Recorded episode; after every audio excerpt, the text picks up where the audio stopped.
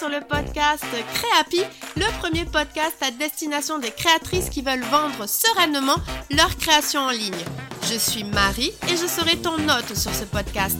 Ma mission T'accompagner sereinement et dans la bonne humeur pour le développement de ton activité en ligne afin que tu deviennes une créatrice happy et que tu puisses vivre de ta passion. Communication en ligne, réseaux sociaux, boutique en ligne, organisation, stratégie de vente, tous les meilleurs conseils te seront donnés et décryptés. Alors installe-toi confortablement et c'est parti pour l'épisode du jour. J'espère que tout va bien pour toi.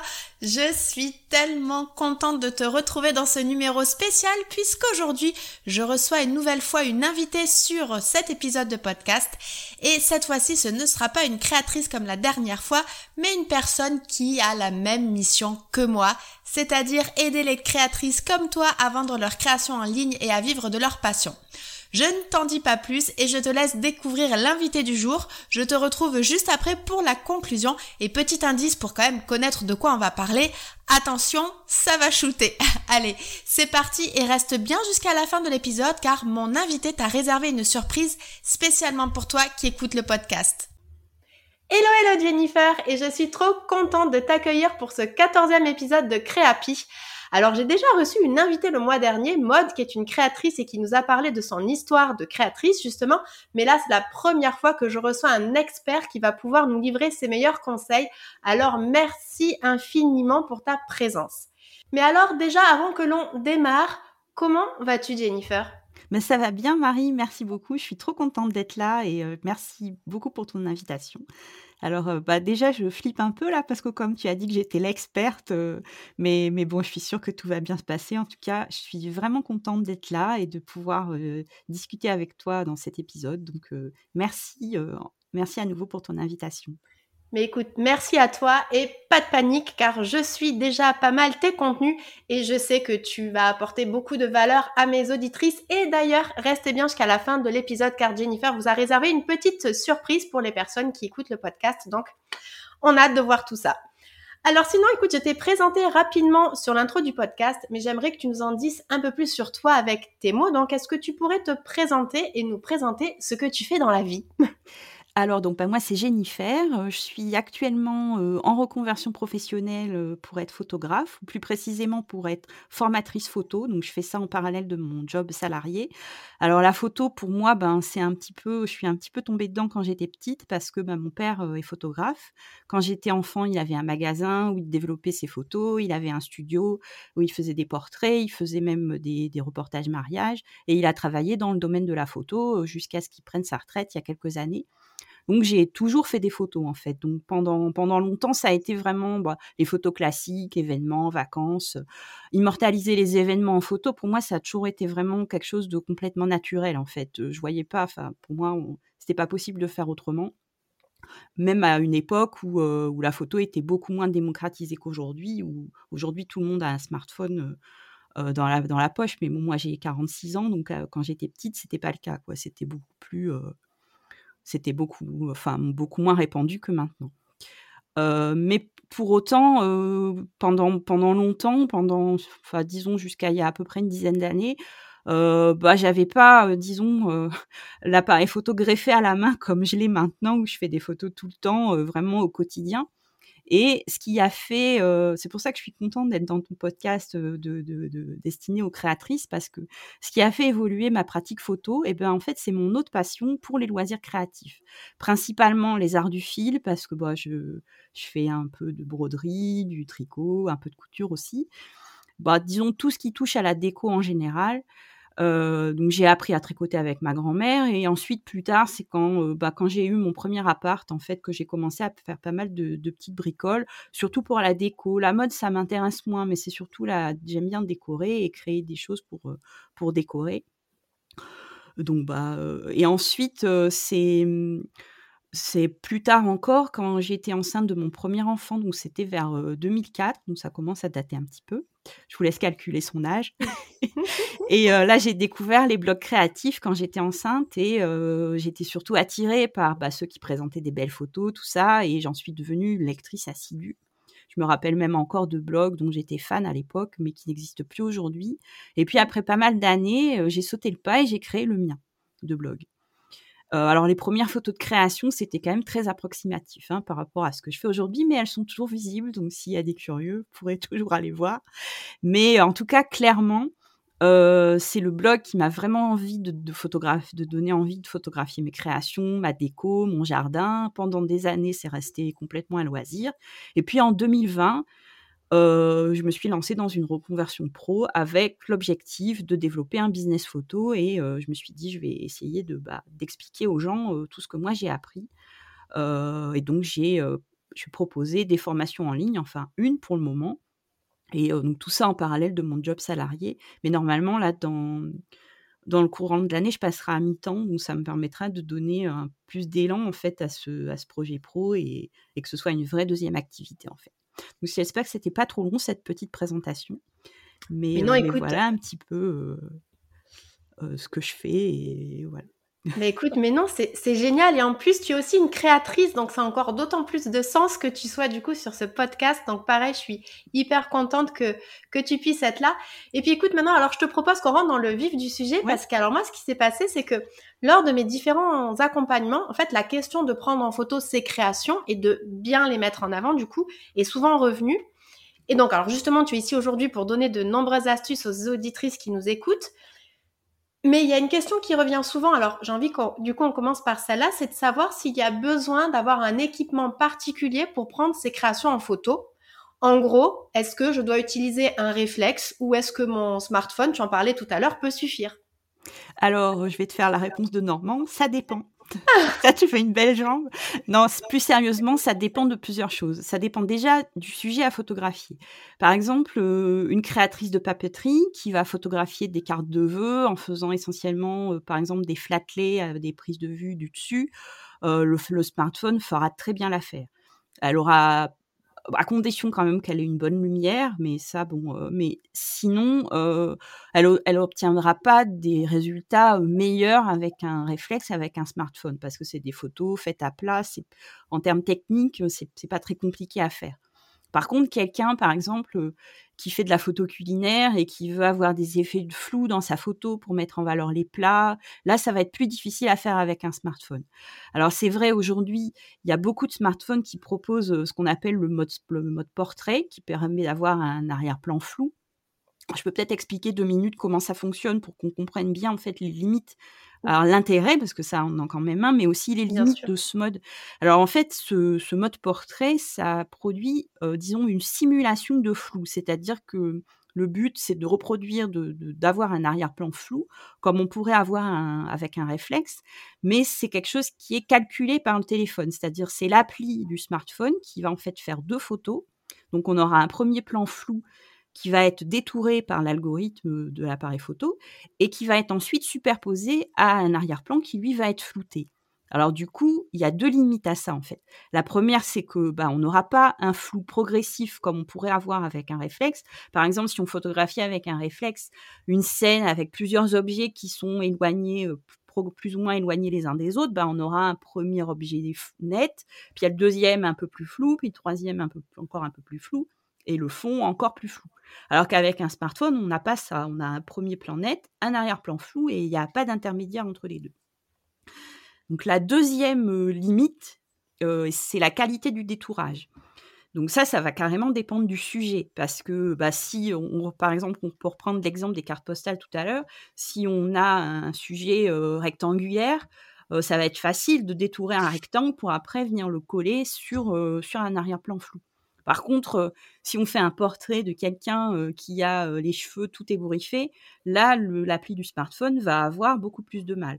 Donc ça, bah déjà, ça dépend du, smartphone. Donc, si, les personnes qui nous écoutent, qui veulent tester, c'est amusant d'ailleurs à faire de tester les limites du téléphone pour voir ce qu'il est capable de détourer ou pas. Moi, je m'étais amusée à faire le test avec mon téléphone pour détourer un petit panier en fil de fer, donc avec un, un fil de fer avec beaucoup. Enfin, il y avait des trous en fait entre. C'est un panier en fil de fer avec des, trous et le, téléphone, il s'était complètement planté. Il n'avait pas réussi.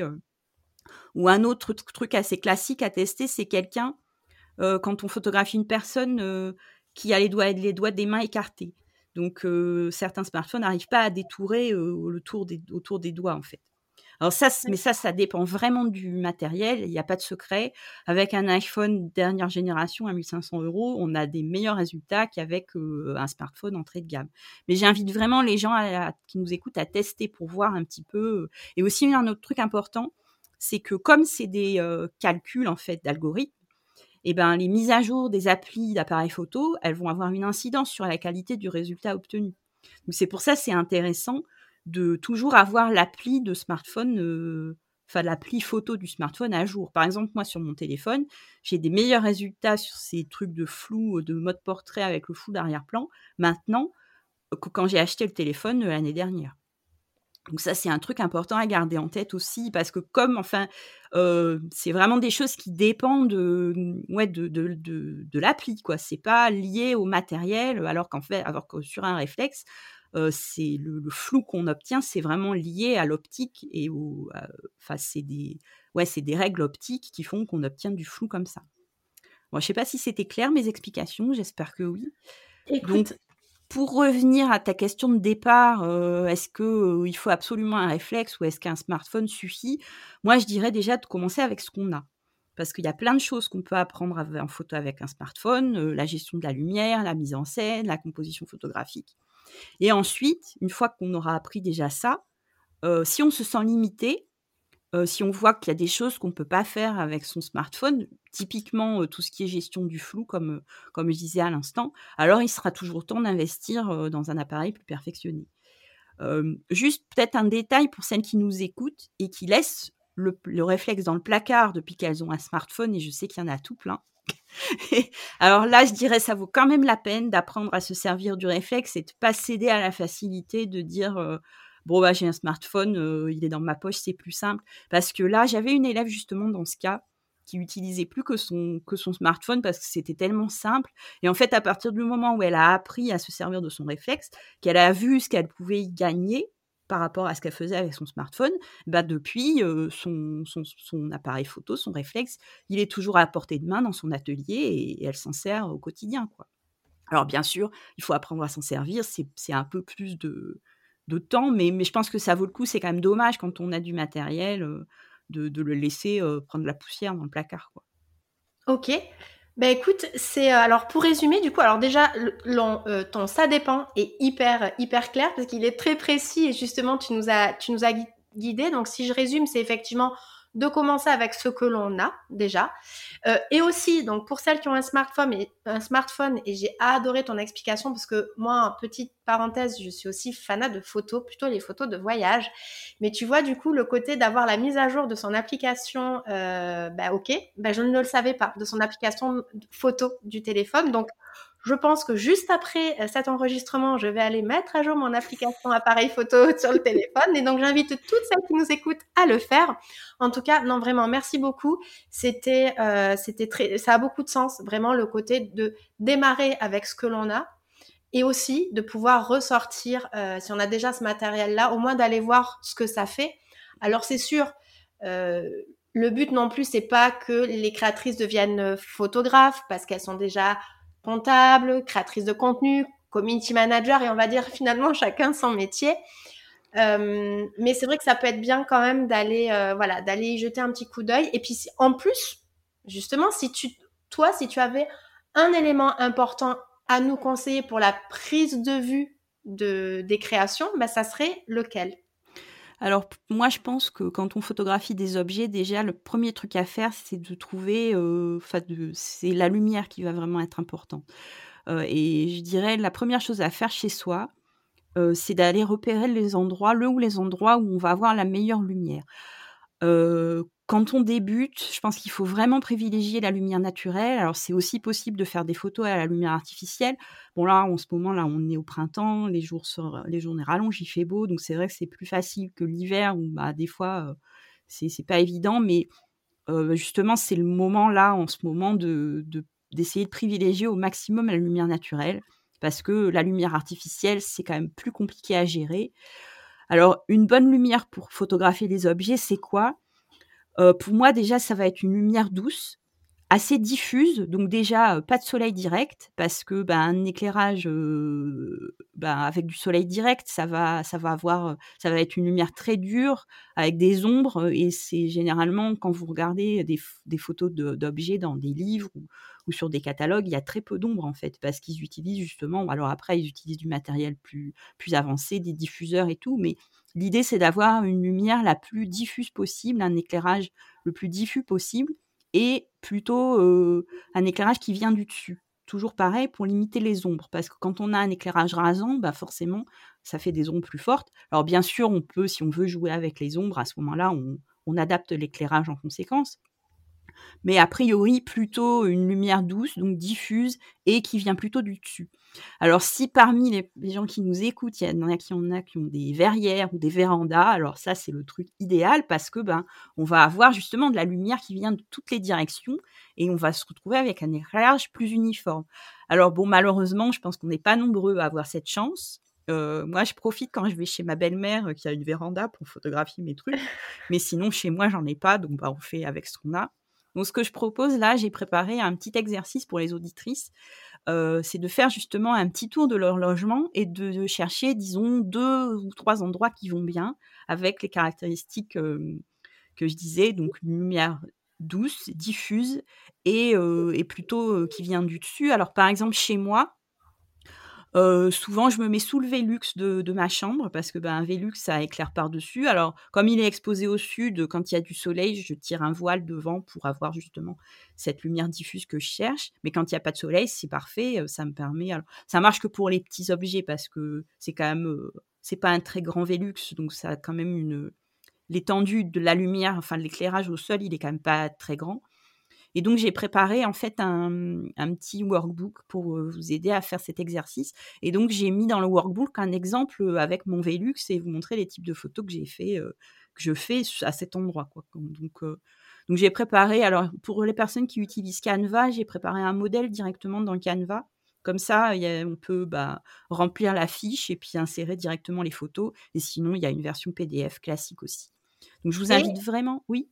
Et justement, je précise que ça sera disponible du coup les liens dans les notes de l'épisode. Voilà, je te laisse reprendre. Et donc, euh, donc voilà, donc je vous invite vraiment à faire cet exercice. Alors c'est un exercice qu'il faut faire aussi. Euh, euh, ce sera pas forcément les mêmes lieux selon les périodes de l'année. Par exemple, bah, selon si c'est l'été, l'hiver, évidemment la lumière est pas la même. Donc c'est un exercice à refaire aux différentes périodes de l'année.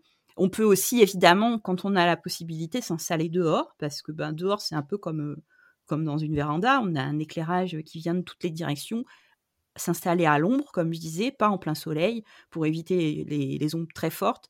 Mais je pense que pour photographier des objets, la clé, c'est vraiment la lumière. Donc avant de commencer à tout déballer, à s'installer, prendre le temps de regarder ce qu'on a chez soi qui fait qu'on pourra, euh, pourra faire des photos avec une lumière adéquate. Super. Et vraiment, plus, tu as pensé à tout. Et oui, c'est vrai que j'avais briefé un petit peu Jennifer sur le fait que j'aimais toujours qu'il y ait des petits passages à l'action dans mes différents épisodes. Et donc, avec ce, avec le workbook qu'elle vous a qu'elle vous a préparé. Et du coup, vous allez pouvoir euh, télécharger dessus. Donc, je le rappelle, donc, il sera disponible dans les notes de l'épisode. Et du coup, passer à l'action et pouvoir identifier le meilleur endroit de chez vous pour pouvoir faire des photos. Ok, alors merci beaucoup Jennifer. Et alors là, je voulais que on, parle un petit peu plus d'Instagram parce que sur ce podcast, on adore quand même parler d'Instagram. Et euh, en fait, il y a un sujet qui revient souvent quand je conseille aux créatrices de, monter leur de montrer leur création sur Instagram. Car on sait que Insta aujourd'hui, c'est un réseau qui est largement visuel et qui donc il est important donc d'apporter de la qualité à ses visuels et donc à la prise de vue de ses créations. Donc, comme tu le disais, il faut faire attention à la lumière, mais il y a également le sujet de la composition de la photo qui revient. Et alors, du coup, par rapport à ça, qu'est-ce que toi, tu pourrais euh, conseiller aux auditrices? Alors effectivement, la composition en photo, c'est un truc super important. Je dirais, pour moi, c'est presque le truc le plus important en photo en général, hein, pas forcément mmh. quand on photographie des objets. Bien sûr, il faut pas que la photo soit, soit floue, tout ça, mais la composition, c'est ça qui va guider l'œil, qui va permettre d'identifier le sujet. Une photo qui est mal composée, on va pas savoir où regarder, on aura un résultat pas très lisible. Alors peut-être pour qu'on soit bien d'accord sur ce dont on parle, la composition en photo, euh, la définition, c'est l'arrangement intentionnel des éléments dans le cadre de la photo. Euh, j'insiste sur intentionnel parce que c'est vraiment, ça veut dire que c'est un, arrangement voulu. Ça veut dire qu'on choisit ce qu'on met dedans, le cadre, on choisit ce qu'on ne met pas dedans. Donc ça, c'est important. C'est un, arrangement qui n'est pas fait au hasard. Alors bon, bah en photo, je sais pas, classique, disons, euh, quand on photographie un paysage, ça va consister à se placer à un endroit précis pour pouvoir intégrer un, un truc, un élément en premier plan, par exemple une maison, un arbre, je sais pas, de façon à avoir plus de profondeur dans la photo. C'est ça la composition. Et c'est pour ça que c'est intentionnel, quel que soit ce qu'on photographie. Alors quand on photographie des objets ou des créations, la composition, elle va être évidemment intimement liée à la mise en scène et à la façon dont on va installer les objets, forcément. moi, si j'ai vraiment un conseil à donner aux personnes qui nous écoutent, et surtout si elles savent pas comment s'y prendre pour installer leur création, s'il faut mettre des accessoires autour ou pas, comment les mettre, etc., c'est vraiment de faire au plus simple. L'objet, un fond bien choisi, on en reparlera un peu après des fonds, un accessoire, deux maximum, après, vous pourrez toujours créer des mises en scène plus compliquées quand vous aurez plus l'habitude. Euh, mais, mais pour moi, les mises en scène les plus simples, c'est ce qui fonctionne le mieux. Et puis, comme tu disais juste avant, euh, chacun son métier. Et c'est un vrai métier que de mettre en scène des objets. Euh, par exemple, pour les livres, les magazines ou les catalogues de déco, il y a un styliste, le styliste photo ou la styliste photo. Souvent, c'est un métier très féminin c'est la styliste qui fait les mises en scène, qui choisit les accessoires, qui installe les trucs. Et après, il y a le photographe. Souvent, c'est le plus souvent, c'est pas la même personne qui après va faire les photos. Donc, c'est photographe et styliste travaillent en tandem, mais chacun son job. Et si je dis ça, c'est pour bien, bien comprendre que c'est normal de pas arriver à le faire quand c'est pas notre métier en fait. Il n'y a pas de mal à pas arriver à faire des mises en scène aussi sophistiquées que ce qu'on voit dans Marie-Claire Idée, alors il y en a qui sauront, il y en a pour qui ce sera naturel, qui ont envie de le faire, mais puis ça prend du temps aussi. Quand on est entrepreneur, qu'on est créatrice, comme tu disais, qu'on a tout un tas de casquettes, on n'a pas forcément une demi-heure, enfin une demi-journée plutôt pour installer des créations et, en plus, personnellement par goût, et puis parce que j'ai pas non plus que ça à faire, j'aime bien les mises en scène simples. Donc vraiment pour moi, simplifier, c'est la clé. Et je pense encore plus sur Instagram parce que les photos sont petites, les gens passent vite d'une photo à l'autre. Donc une mise en scène simple avec un fond qui met bien en valeur le sujet. C'est euh, alors le fond par contre ça c'est super important. Un fond mal choisi ça peut vraiment tout gâcher. Alors on peut utiliser plein de trucs hein, pour des fonds, du tissu, papier peint, euh, des plaques de PVC. Moi j'utilise parfois des fonds juste euh, les murs de mon séjour parce que c'est des murs, enfin c'est coloris, enfin pas tout à fait blanc, mais enfin donc des trucs neutres qui font très bien l'affaire pour photographier des objets. Après, il existe aussi des fonds dédiés à la photo. donc moi j'aime bien ceux de la marque Pastry and Travel, que tu connais aussi, je crois. Tout à fait. Mmh. donc il existe plein de modèles avec différentes tailles. Donc c'est plutôt des fonds dédiés à la base à la photo culinaire parce que c'est des fonds lavables. Mais moi je m'en sers pour photographier des petits des objets que ce soit des objets de déco. Ça fait gagner beaucoup de temps parce qu'il suffit de dérouler le fond, d'installer ces trucs et puis de faire ses photos. Euh, alors, on peut se créer une petite collection de fonds comme ça, mais je pense qu'il n'y a pas besoin d'en avoir des tonnes non plus. Je dirais euh, quelques fonds qu'on utilise. On peut réutiliser régulièrement les mêmes euh, sur son feed Instagram. Au contraire, ça va donner un peu une unité au feed. Sans, il n'y a pas besoin d'utiliser un fond différent à chaque fois. D'abord, va pas se transformer en, en revendeur de fonds photos et puis ça coûte quand même de l'argent, ça prend de la place. Moi, je suis vraiment, enfin, moi j'ai pour mes photos j'ai quelques accessoires, quelques fonds et je réutilise régulièrement les mêmes parce que je trouve, ouais, c'est ça, ça, ça apporte une certaine unité au feed et ça, ça c'est plutôt chouette. Oui, et je, excuse-moi, je me permets de rebondir là-dessus, parce que je trouve que c'est hyper pertinent ce que tu dis, et ça rejoint complètement ce que je conseille aussi aux personnes que j'accompagne. C'est effectivement sur son feed Instagram pouvoir reprendre cette unité reprendre cet univers. Donc ça va passer par ces codes couleurs, ça va, ça va passer par justement la composition de ces photos qui peuvent être plus ou moins un peu les mêmes, les fonds photos qui peuvent être plus ou moins les mêmes pour que justement, quand déjà on arrive sur le feed, bah, ça soit harmonieux, mais aussi pour que quand les gens voient dans leur fil d'actualité votre photo, ils, savent que c'est vous. Voilà, ils, vraiment, ils n'ont pas de doute, ils savent que c'est bien les photos de euh, Jennifer parce que ils ont l'habitude de voir ce fond, etc. Et la répétition, c'est un élément hyper important aujourd'hui sur les réseaux sociaux. Donc euh, voilà, merci en tout cas. C'était pas du tout prévu, mais je vois qu'on partage du coup les mêmes les mêmes points de vue, donc je trouve ça assez chouette. Et excuse-moi, je t'ai coupé, je te laisse reprendre. Non, bah j'avais fini sur ce point, euh, donc euh, bah, j'avais j'avais fini là. Donc ok, donc qui peut le plus peut le moins. Voilà, pour résumer, pareil, je suis assez fan, donc super, merci, merci beaucoup. Et alors du coup, maintenant, toujours en parlant d'Instagram, la grande question, est-ce que on pour ou contre le format carré? Alors moi personnellement, j'essaie toujours autant que possible de poster des formats carrés sur Instagram. Comme ça, c'est moi qui, décide où je coupe.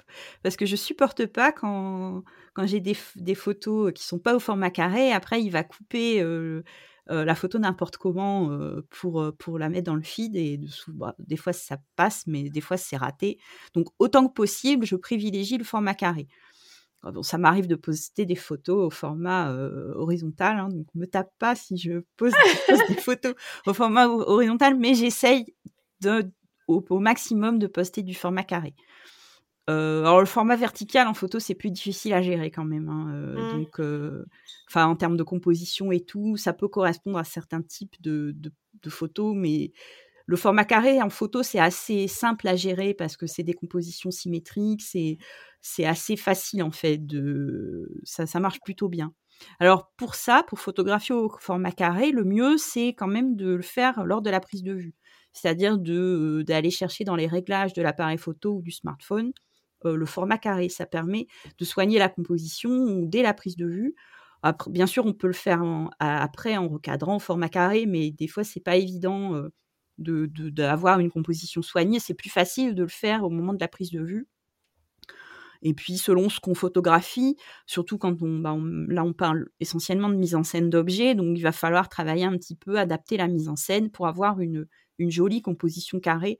Alors, par exemple, quelqu'un qui va photographier un carnet, donc un objet avec un format plutôt vertical, bah, on pourra imaginer placer des accessoires ou des stylos, des crayons tout autour pour créer une composition carrée c'est vrai que bon, hein, comme on, photographie des objets, on est assez maître en fait euh, de ce qu'on veut faire et de la composition qu'on veut faire, donc autant on passe en privé.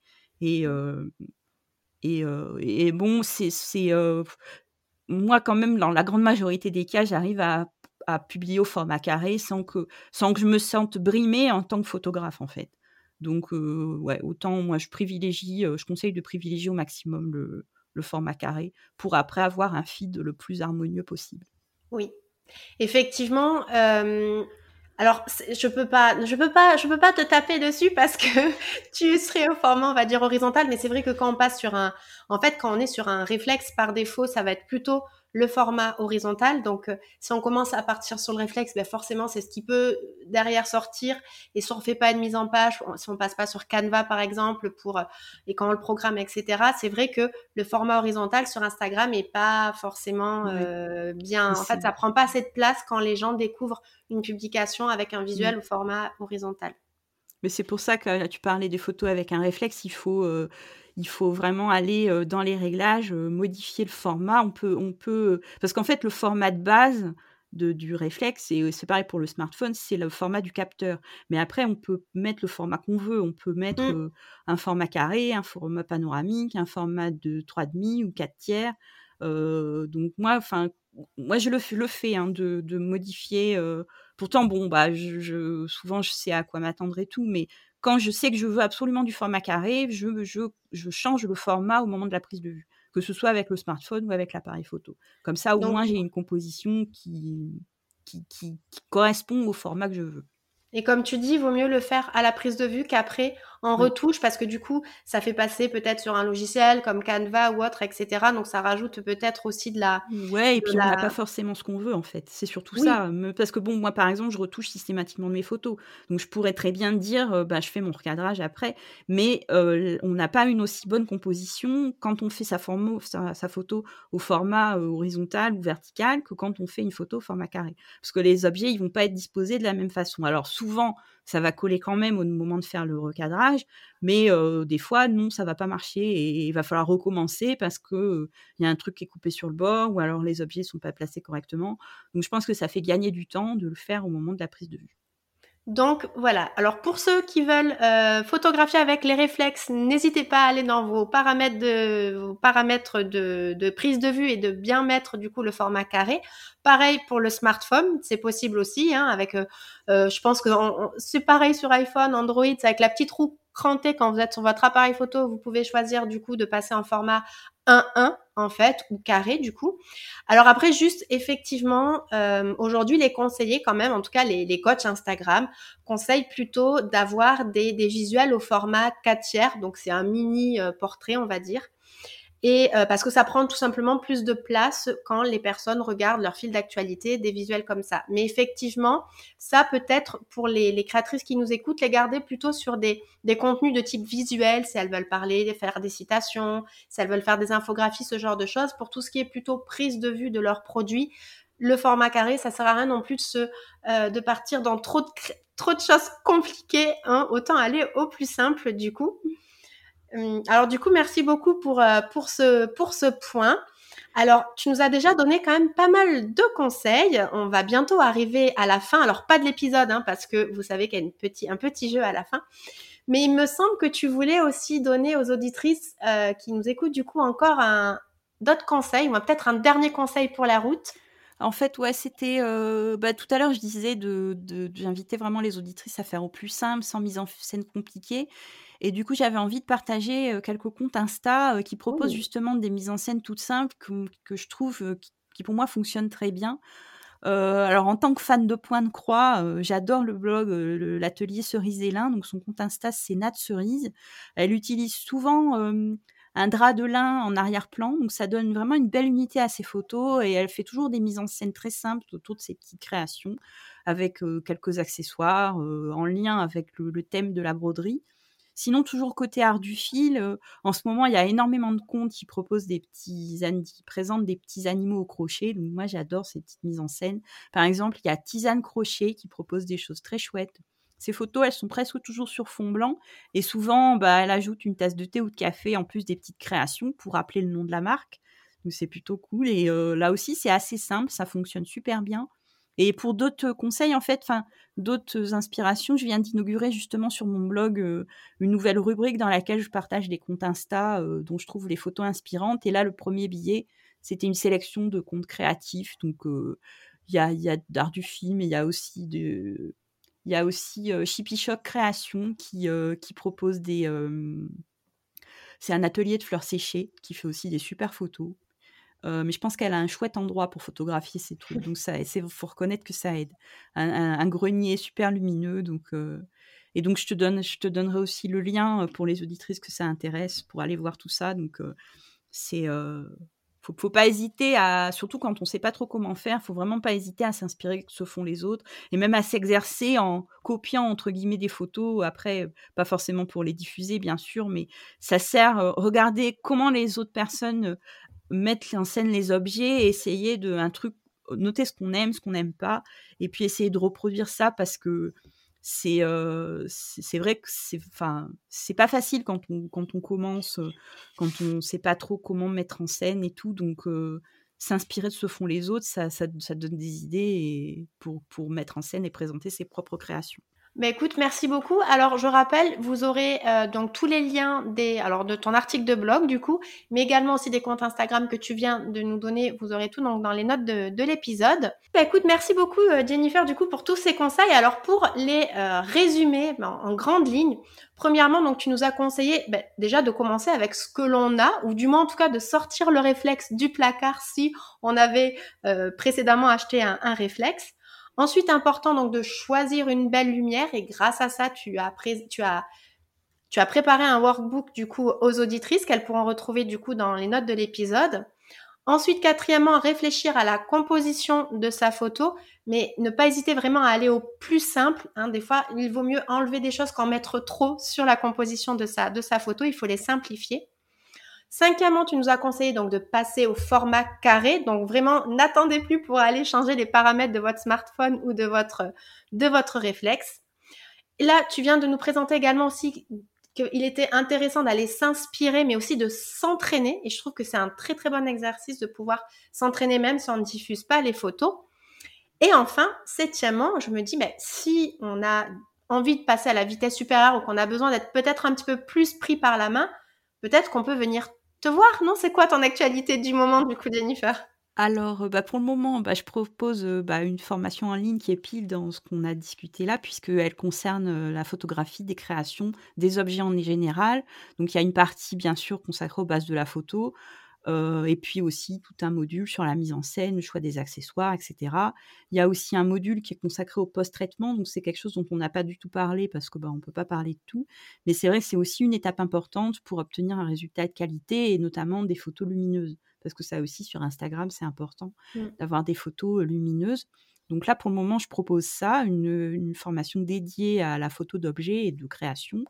Et à moyen terme, je proposerai aussi des, formations plus généralistes en photo et pas seulement sur la photo de création, parce que bah, pour moi, la photo, enfin, c'est pas que un outil qui sert à photographier des créations, c'est vraiment, pour moi, c'est vraiment un outil pour apprendre à regarder autour de soi, en fait, à apprécier son quotidien et pour moi, bah, les créations, ça fait partie de mon quotidien. Donc c'est pour ça que les, jolis objets, tout ça, c'est pour ça que j'ai eu envie de commencer par une formation sur ce thème, parce que c'est quelque chose qui est pas trouve pas beaucoup.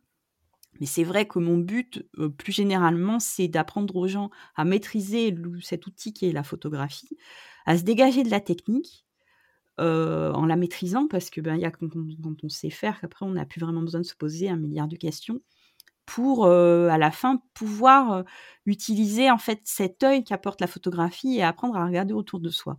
J'aime bien citer Bérénice Abbott, qui est une photographe américaine qui est née à la fin du 19e siècle. Elle disait La photographie existe pour aider les gens à voir.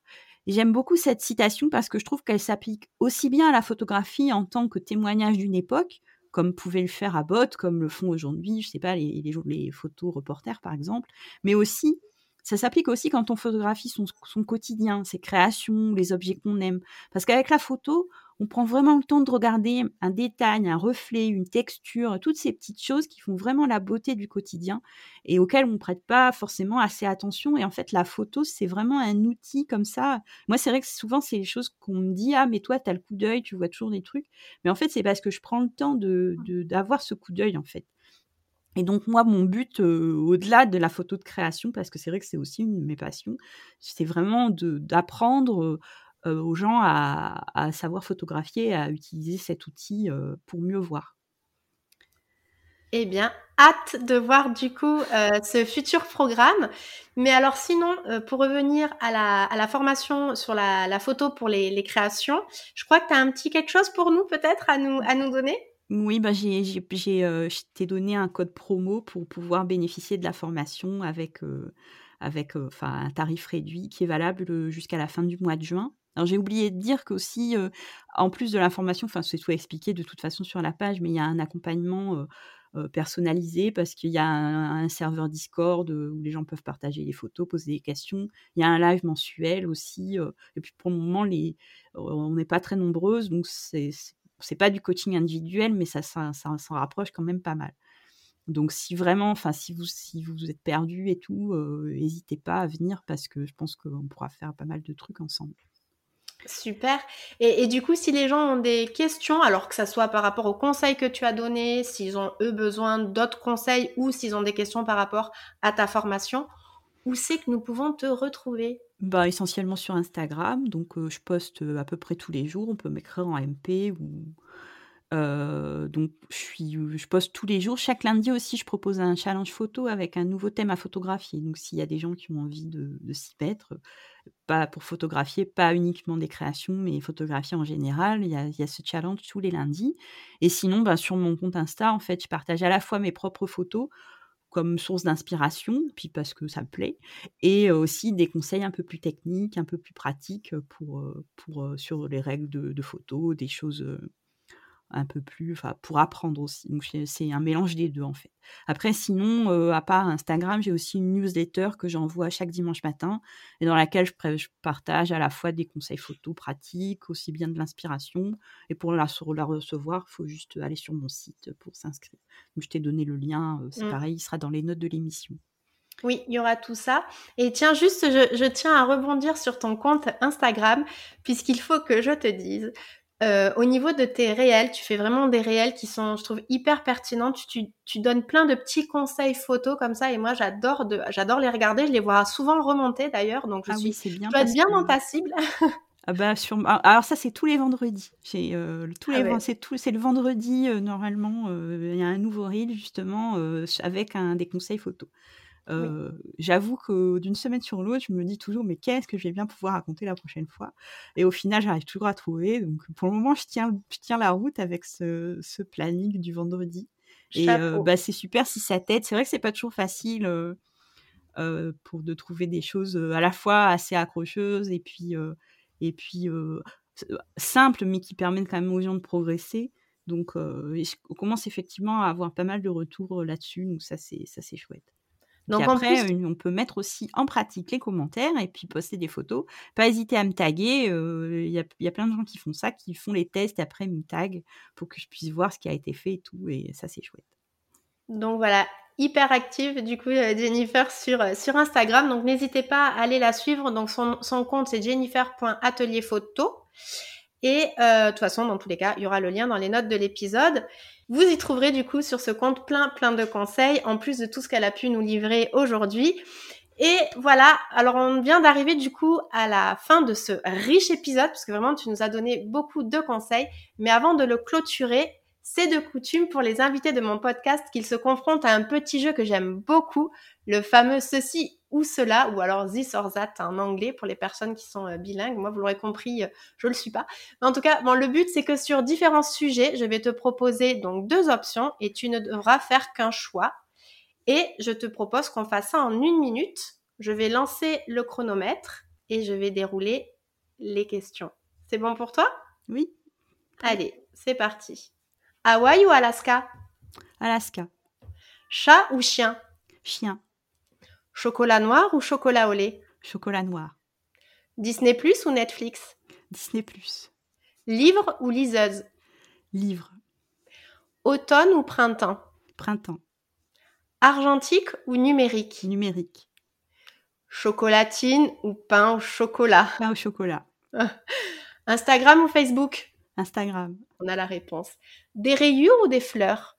Des fleurs. Photo de portrait ou photo de paysage? Paysage. Lire ou écrire? Lire. Bonne perdante ou mauvaise perdante? Mauvaise perdante. Film ou théâtre? Film. Sel ou poivre? Sel. Radio ou podcast? Podcast. Nager ou bronzer? Euh, Nager. Ah, c'est la fin Pardon, bravo, oui. Heureusement, t'es allé vite parce qu'il me restait presque plus de réponses. ah bah t'avais dit, fallait répondre tout de suite. Ah ouais, ça a été très. Euh, ça va. J'ai. Euh, La dernière, c'était ni l'un ni l'autre en fait, parce que je nage pas trop et j'aime pas bronzer, donc. Euh, ah ben voilà, tu vois. je me suis dit, il y en a bien un où elle va pas arriver à. Et non. C'était le dernier. Bon, écoute, merci en tout cas infiniment, Jennifer, merci à toi, quelques minutes. Trop sympa. Bon, ben écoute, Tant mieux si tu as apprécié. Est-ce que tu as un dernier petit mot pour la fin? Ben, euh, surtout, les gens qui nous écoutent, les auditrices, n'hésitez pas à venir me poser des questions, euh, à venir me, discuter en, MP sur Instagram. Euh comme je disais, je cherche toujours des nouvelles idées pour mon reel du vendredi. Donc, c'est vraiment super utile d'avoir de, vos questions, de savoir quels, quels, sont les problèmes que vous rencontrez pour vos photos. Donc, surtout, n'hésitez pas, ça me fera plaisir de papoter avec vous. Et, euh, et voilà. C'est super, merci beaucoup. Et puis, je vous propose qu'on se quitte là, mais je vous retrouve moi juste après pour la conclusion de l'épisode. Salut Salut, merci beaucoup Marie. Voilà, et eh bien j'espère que tu auras apprécié cet épisode autant que moi et merci d'avoir écouté ce dernier jusqu'au bout. Je te rappelle donc rapidement les 7 conseils que Jennifer nous a partagés durant cet épisode. Donc le premier, c'est de commencer avec ce que tu as, pas besoin d'investir dans le tout dernier smartphone ou réflexe. Cependant, deuxième conseil, si tu as déjà un réflexe qui traîne dans le placard, n'hésite pas du coup à t'entraîner à faire quelques photos avec. Troisièmement, trouve une belle lumière chez toi et pour ça, tu as un workbook que Jennifer a spécialement préparé pour toi. Quatrièmement, opte pour une composition simple pour tes photos plutôt que d'ajouter des éléments et c'est plutôt contraire d'en enlever. Cinquièmement, privilégie le format carré, notamment pour Instagram, et tu peux paramétrer ça tout de suite sur ton smartphone ou ton réflexe.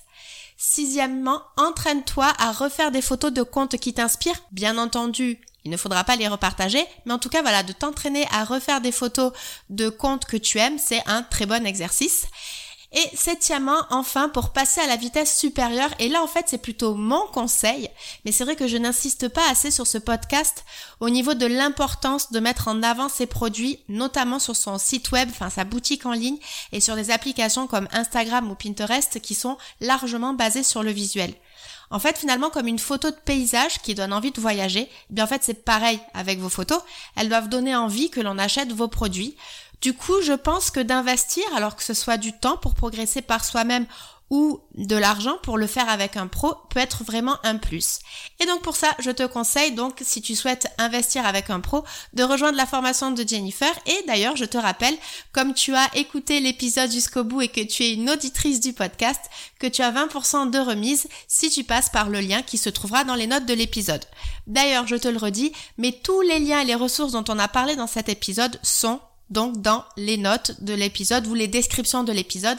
Ça dépend la plateforme de podcast sur laquelle tu m'écoutes. Il y en a, ils parlent de notes, il y en a, ils parlent de description. Si tu as trouvé cet épisode intéressant, je pense que tu commences à connaître la routine mais que tu souhaites le soutenir, n'hésite pas à lui laisser un 5 étoiles ou à t'abonner en fonction de la plateforme de podcast sur laquelle tu m'écoutes. C'est une toute petite action pour toi, mais je peux t'assurer qu'à chaque fois, quand je vois ça toutes les semaines, ça me fait énormément plaisir. Donc je te remercie par avance. D'ici qu'on se retrouve pour le prochain épisode, je te souhaite une bonne journée, soirée, nuit, selon quand tu m'écoutes, et je te dis à très vite dans le prochain épisode où je serai seule cette fois-ci et je parlerai d'un sujet que je n'ai pas encore abordé sur ce podcast, alors j'ai trop hâte. Salut